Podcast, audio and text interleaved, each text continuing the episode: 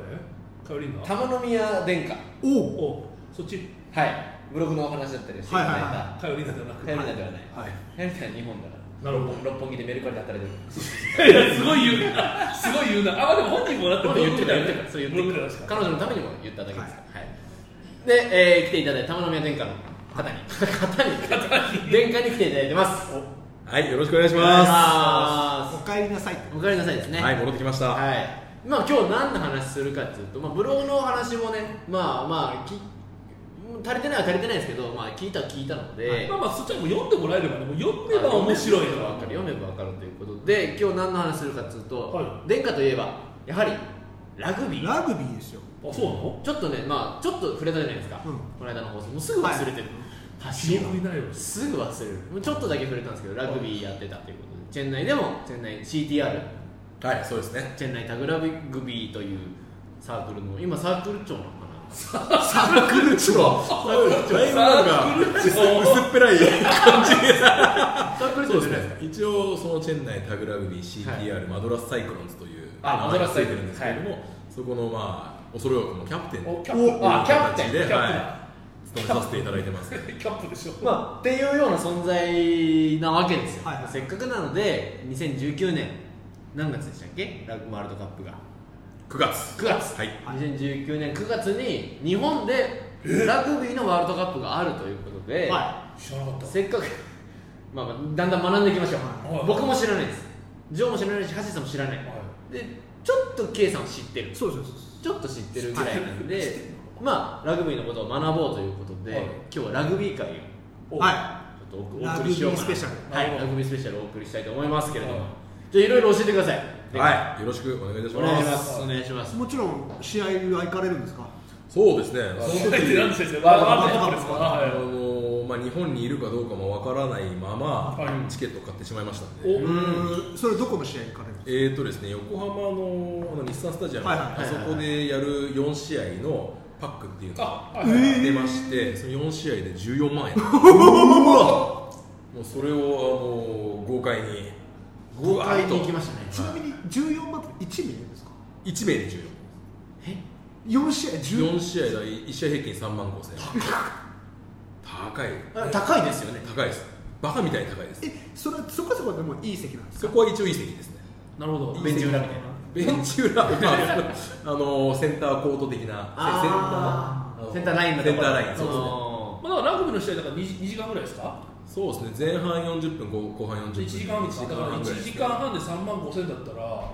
結構いい店だよねうですねいや店の話になってくるとねだいぶ変わりましたね話がねそうですね相当取られて中ます中高級店ですよ中そ高うい級うチケットってもう早く予約しないとやっぱ取れないんですかそうですね今一般販売やってるんですけれども、はいあのその公式のチケットサイトがあるんですけれども、はいそこ行っても10万人待ちとか言って10あ万なたはあなたは今10万人待ちですそれがちょっとずつ減っていくんですけどいやちょっとウェイティングリストむちゃくちゃすぎるでしょ減らねえみたいなへ全然買えないですねでも最初にそのはい抽選販売が去年のもう5月6月ぐらいだと思いますけれども、はいはいはいその時にあったのでそこでバーンと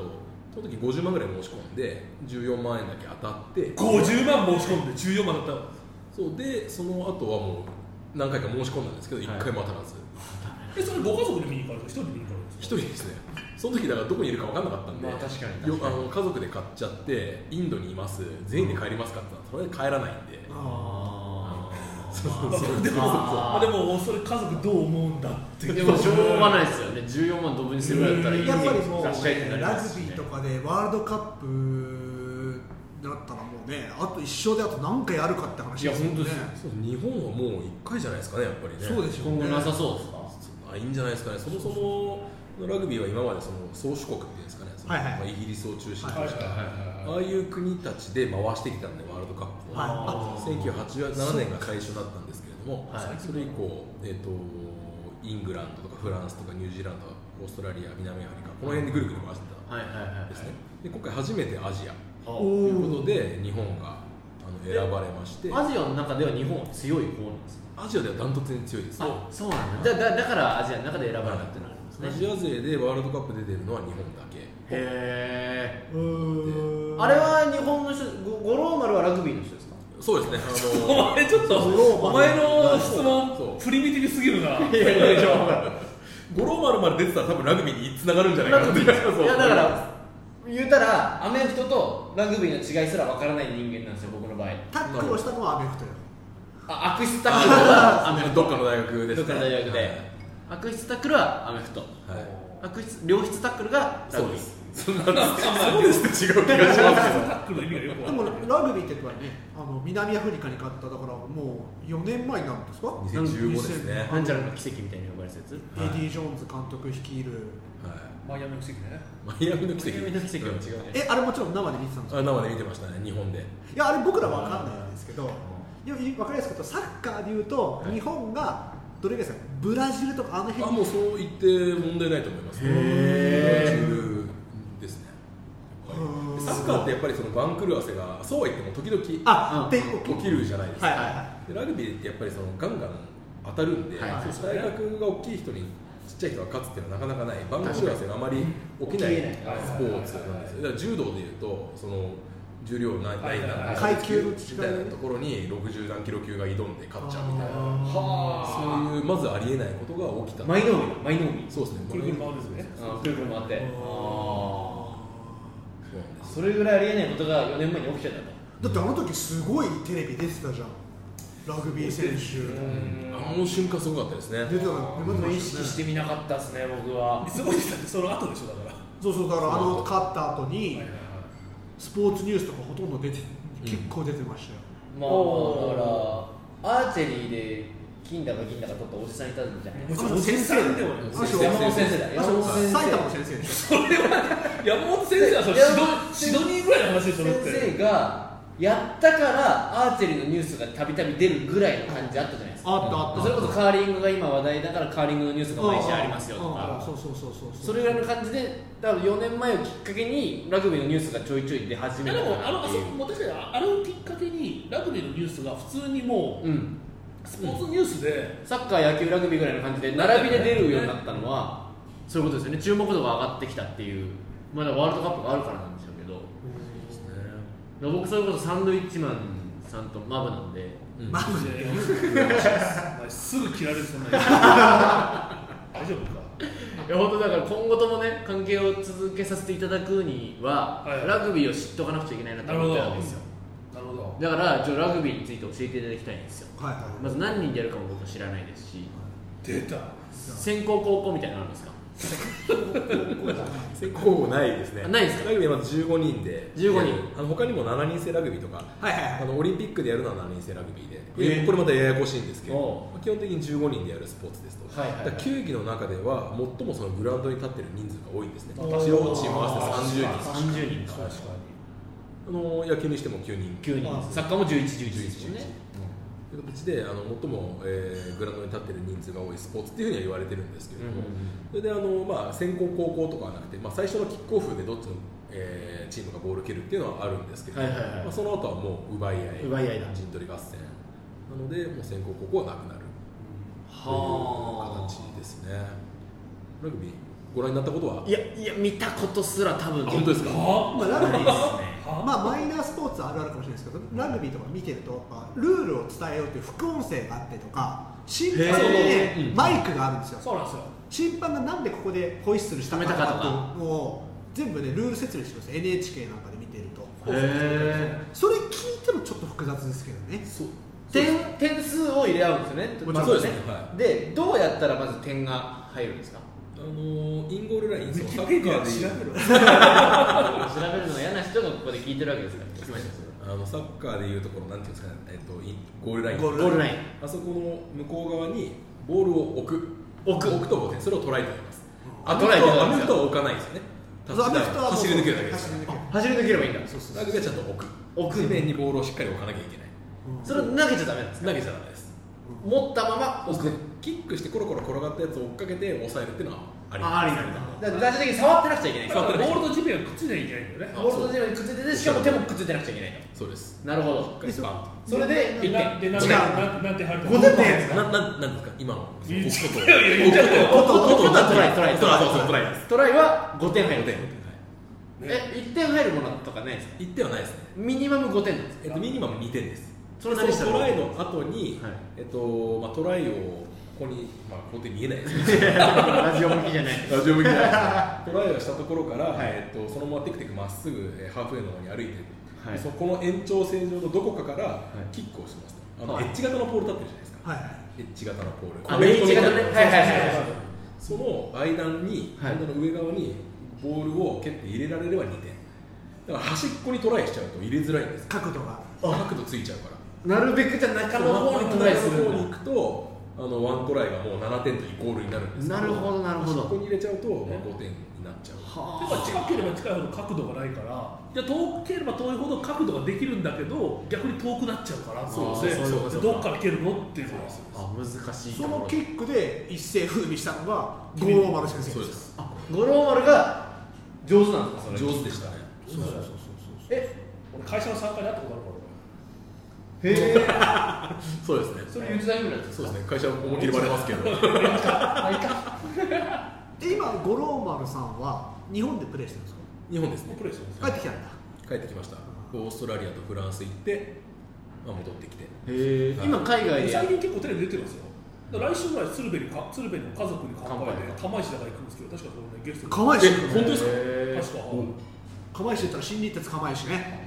まあまあいやラグビーふんわラりグビーってあそこはラグビーで大漁旗を出すんですよ漁師の町だからああやっぱちょっと震災とかがあって、はいはいはい球場なんかスタジアムとかもなくなっちゃったのもあっはて、あ釜石って言ったらやっぱりラグビーで盛り上げようってことで、ワールドカップ、そうそうだからサンドさんとかはそっち側に力入れてるんですよそう釜石そっち側ってとねかそっち側東北でのラグビー活動をメインで応援してらっしゃる方でなんかワールドカップでいうと釜石ですよね DJK の親父、釜石なんで、釜石出身釜石出身、へえでやっぱ心配してたのは、宿がねえっつってね、あだからどうすんの、盛岡とか仙台とかから遠っ行く、でも釜石なんかにあんなないですよね屈強な男性陣が泊まれる宿ないっすよ、別にあ床抜けちゃう床抜けちゃういやいやいや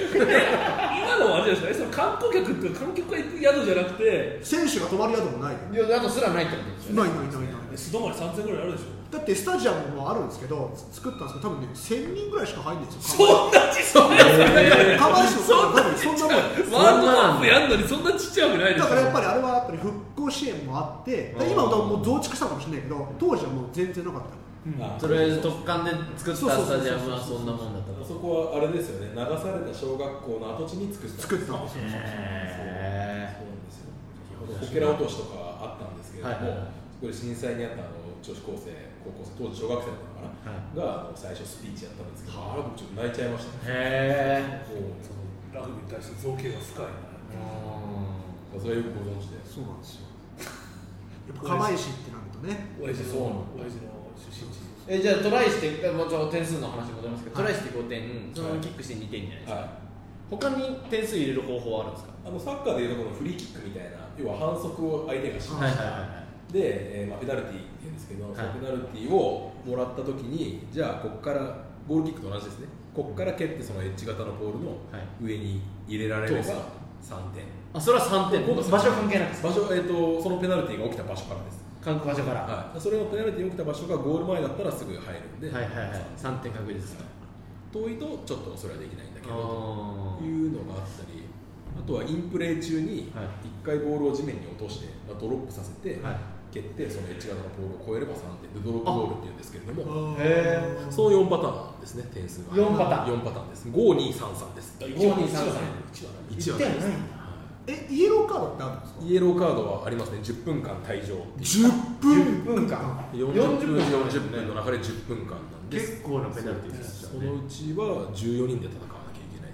ここれ意外と15が14だったらカバーできるだあろそうっそうてそうそうそうまあね思うじゃないですかは結構地味にきついんですよねこれへえそれ1人いないだけでっ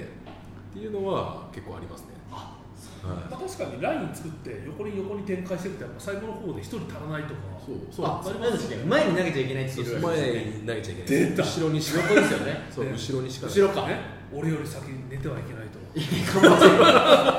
後ろに投げなるほどなボン宣言してないさ後ろに後ろに投げてはいけないし前にも投げてはいけないいしや後ろに投げちゃいけないえ俺より先にも寝てもいけないし先に起きてもいけない八と本下がりですそうそうえラグビーのいわゆる花形のポジションっていうのはあ何ポジションはいくつかあるんですかそうですね、ポジションはやっぱり、そうですね、15人がはいそれぞれ、まあ、野球と一緒ですね、あのポジションがあって、はいはいはあいのまあ、スクラムって多分見たことあるんではいはい組むやつですすけど、ねスクラム、ああいうセットプレーの時にはもうえ決まってるんですね、15人それぞれがどこで何をやるっていう、はあはだけどその後もう、スクラムが終わった後はもう、はいはいみんなぐちゃぐちゃで、何やってもいい。何やってもいいんですかちなみに殿下はどこのポジションなんですか僕はあの、まあ、フランバックローっていうスクラムを組んでる一番後ろ側にいるスクラムの集団の中あーにいるなるほスクラムどそれの一番後ろま側あ、じにゃあもいるうあの背番号の123が結構もう超屈強な人たちでそそうですねのでは1個後ろぐらいからこう押してる感じ の、 123は、まあ、あのちょっと言い方あれですけど、まあ、デブなんですねデブねデブですねで4番5番これロックって言いましてこれは大男背中に要全部の上に大男が はデブがこうやって組んでる後ろから大男を押し てるで僕みたいなちっちゃい僕の1723しかないんですけどもそういう人たちはその後ろでちょっとくっついて肩でグイグイ押すあでも玄からってこうやって見たら全然ガッチリしてでかいるよいや僕ちっちゃ屈い強な男だよめちゃくちゃちっこちゃれいもちっちゃくなっちゃうのねスクラムって何してんですかあれスクラムは結構きついですよ何が目的でやってるんですかああれは確かに何やってるんだれろそうう何やってるんですか中でこっちもこっちも中で見えないのをいいことにいはいろいろやってるんですけど、あれ結構本当辛いんです僕も一回やったことあるんですけど、はいはいはいもう二度とやらないと思いましたね、ええもう痛いですとにかくでも前からも押されるし後ろからも押されるし俺は何なんだと思うもう早く逃げ出したいうんそれ男同士でやるわけですもんねそれでボボールをなんか外に出すとかそういうことをやるんですかそうですあのそこのスクラムガチって組んだ真ん中にボールを入れて、はいそれをあの足でかいて、あ足でかく要はだからそれ押されちゃうとボールが取られちゃうんですよ相手あ押されないよようにデブが踏ん張ってるんです踏ん張るとはい、あの中はなかなかなもんですよ、結構罵声とか飛び合ってるんですか罵声も飛び合うし、あのー、おいにが、あまあそうでしょうねそりゃそうでしょうね本人がご一数なんですねごい数ですね、え防具なしですよね防具は基本的にないです、ヘッドギアだけヘッドキャップだけ、そうですね、ヘッドキャップだけですそうね、なんだマウスピースはしてますけれども、あえーマウスピースって別にマストじゃないんですかマストじゃ、今マストなってんのかな、昔はななかったですね、へーマストじゃないです、スアレスみたいな人がいるからそうそうそう、興味違う、興味違う、でも逆に考えたらあの体と体のボディコンタクトで防具なしってなかなかすごいですよねあれはそうですね、僕もそうですね、両肩脱臼して、手術もして、そのまま。手術してないですし、えもう首もここ手術してるんで、首そう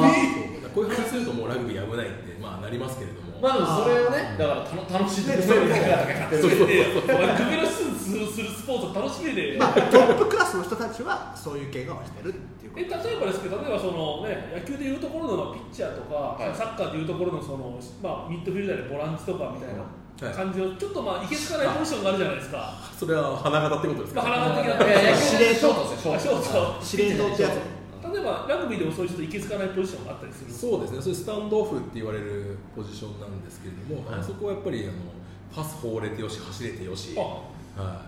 い、で大体顔もいい人が多いという、なるほどじゃあやっぱりモテるのはそのスタンドオフ間違いなくそうですね。もう間違いないああうスクラム組んでる人たちは基本的にあの黄色い声援の対象外 OB とかから罵声が飛ぶタイプの人たちですね足掛けみたいなあやっぱアメフトでも、まあ、クォーターバックっていう投げるポジションがあるんだけど QB はねこれ前聞いた話はもちろん肩はいいことは一つ大事な条条件だけど、もう一個やっぱルックスのいいことが条件になっちゃう、えやっぱ一番テレビに映るから抜かれますしそうそう本当不思議なものであのそういうフォスクラム組んでるフォワードっていうんですけど、フォワードじゃない走る人たちバックスっていうんですあーけはどいスタンドオフも入ってるバックス、はいでバックスの方がかっこいい人が多いんですよへえ傾向としてまあまあ、痩せ痩せてるっていうのもあるんですか、少うし。んでも痩せ太っててもかっこいい人はかっこいいはずなんですけどねあなんかやっぱりもう高校ラグビーとか顕著であはいあの黄色い声援はバックスにしか行かないです基本的にスクラム組んでるのはニキビズラっていうそうですねニキビがどうかは知らんからニキビがどうかは知あでーそうなもっちやゃっうぱりモテるんですかラグビーラグビーちょっとまだね野球サッカーバスケに比べるとはいまだねちょっとママイイナナーーなな感感じじじじゃゃなないいでですすかかそれともモテましたかあのー多分特殊な層にはモテるんじゃないですかねあーそうなんだらんわそっち格闘技が好きそっちねあーあそそっちの話ですよ結局的に僕はそのああそういうちょっとあのセンシティブな話じゃ なくて女子の話ですね女子の話ですよ女子の話ですでジャニーズが好きとかっていう子はあー無理でしょ来うねないですよねこんなゴリゴあーリゴリゴリした人たちがやっぱりその筋肉好きえー格闘技好きみたい格闘家なが好きってい女うね性は比較的ラグビーを応援してくれる全然初歩的な質問ですけど芸人ってどれぐらい飯食ってるんですか現役だって体重減らしたらまずいですよねそうですね本当結構まあ相撲部屋とは言わないですけどもバカみたいに食べてましたねもなんか合宿とかあったら無理に食わすとかむ無理に食わしてたし食わされてたしうんその茶碗こうあるじゃないですか、はい茶碗をまず山盛りにするんですね、はいその時点で結構きついじゃはいないはいではすか、それを無理やりこう2つ重ねるうわビッドグバーガーラドラゴン盛りとか 言って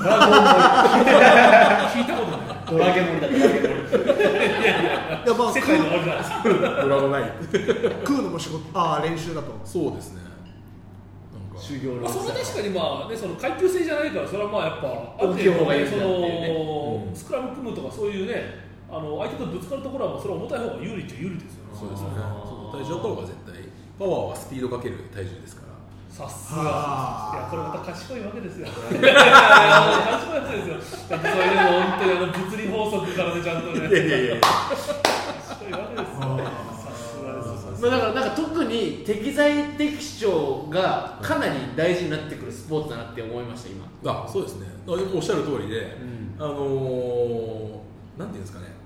例えばパスを放るのが下手ででも、そうやってスクラムを組むことで生きる術がある、うん生きるですとよこねろが道があるなるほだか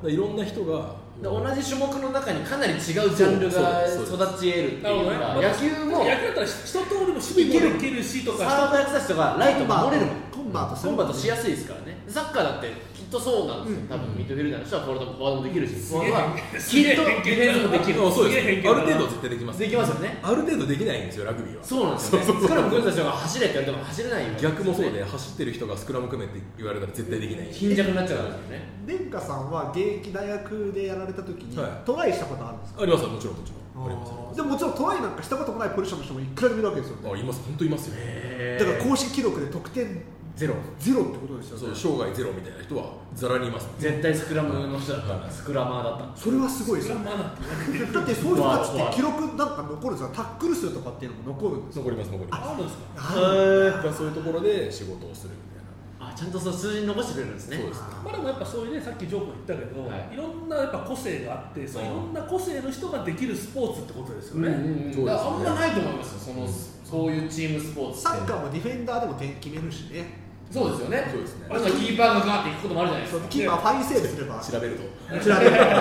ホセルに知られるとねで確かにまあねサッカーとかでねそうそうそうだよねドリブルできないところだったらさどのポジションどのポジションもできないけどあ そうまあなんでねラグビーだったら足が遅くてもスクラそムういう人用のポジションがあるしそうあるっていうパスが得意だったらそういう人のポジションもあるしでもさすがに足を遅い人はいないですかすいますいますいくらでもいますマジですいかくらでもいます足遅い人たくさんいますよそう本当最初にかけてる人ですよねだからねです、はい、もうそこにでもそれも大事だからリベロみたいなもんですねそうですねバレーボールひたすら拾いますみたいなひたすら私はなんか打てませんトスも上げれませんけど拾いますよって いうそうですトライしてえなとかならないいやなるんでしょうけどそれはもうしょうがないじゃないですか持ってないものなんで、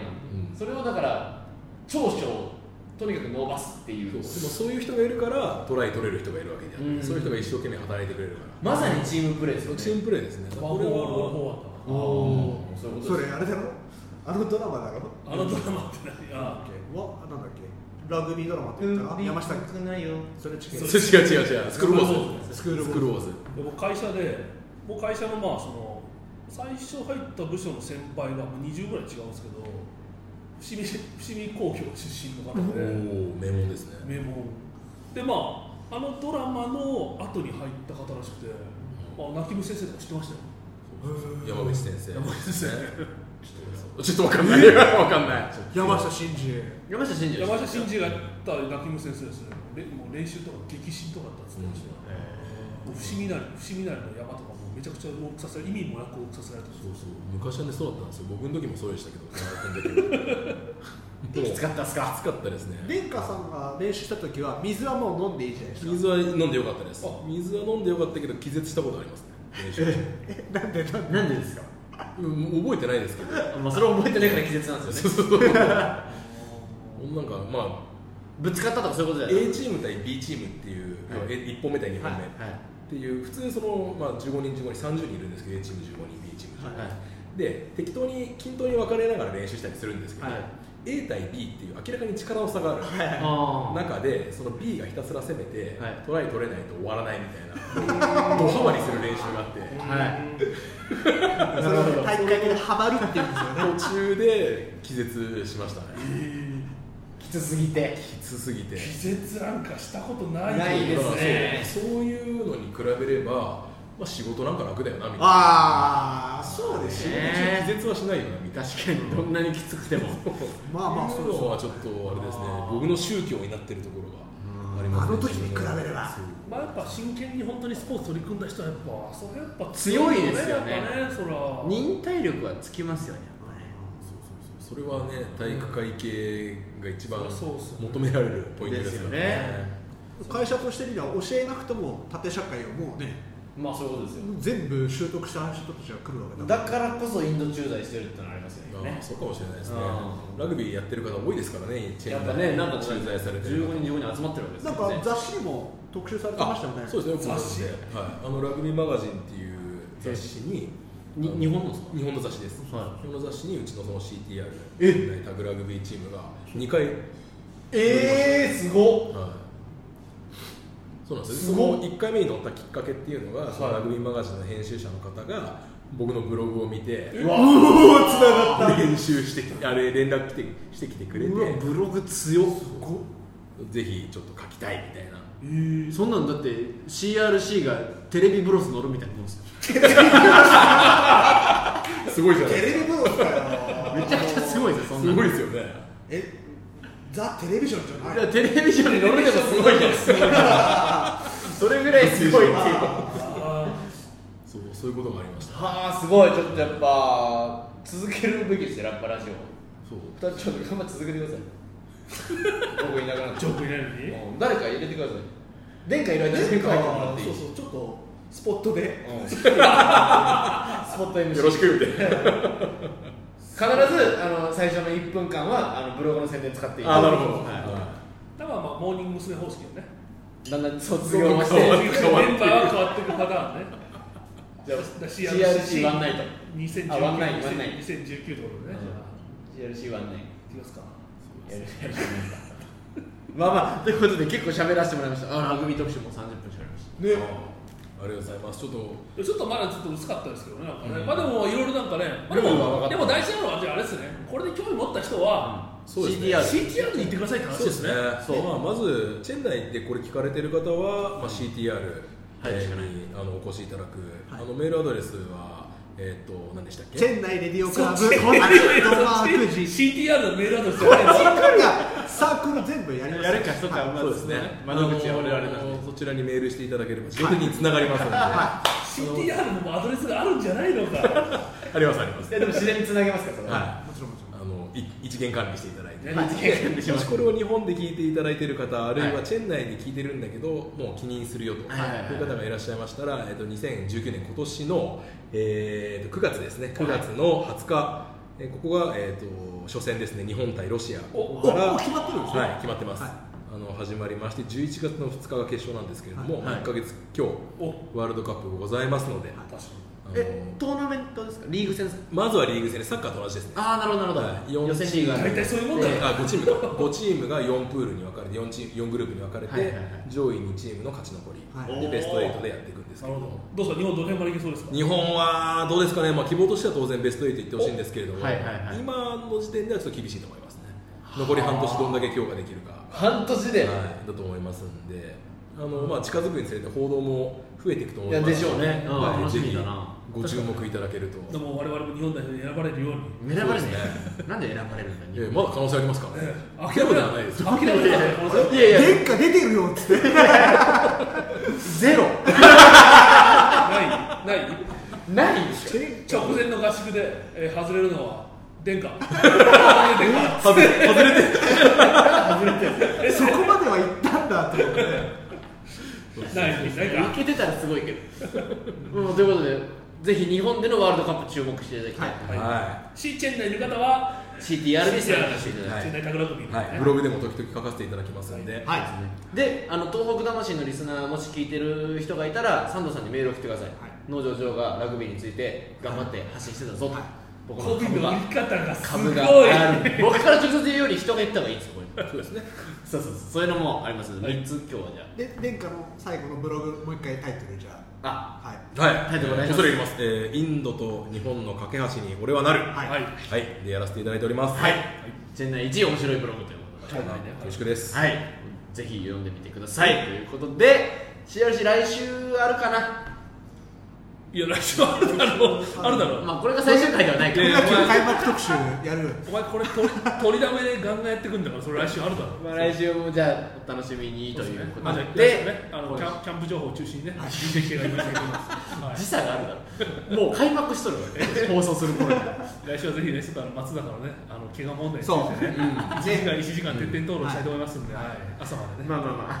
まあまあ、まあまあまあはい楽しみにしてもらいたいと思います今日のタタっていうのは僕らのタミル語でね最後さよならっていう意味なんでただはいちょっと前回ちょっと説明しやすいと思いはまいすということで CRC また来週でございますただタタあー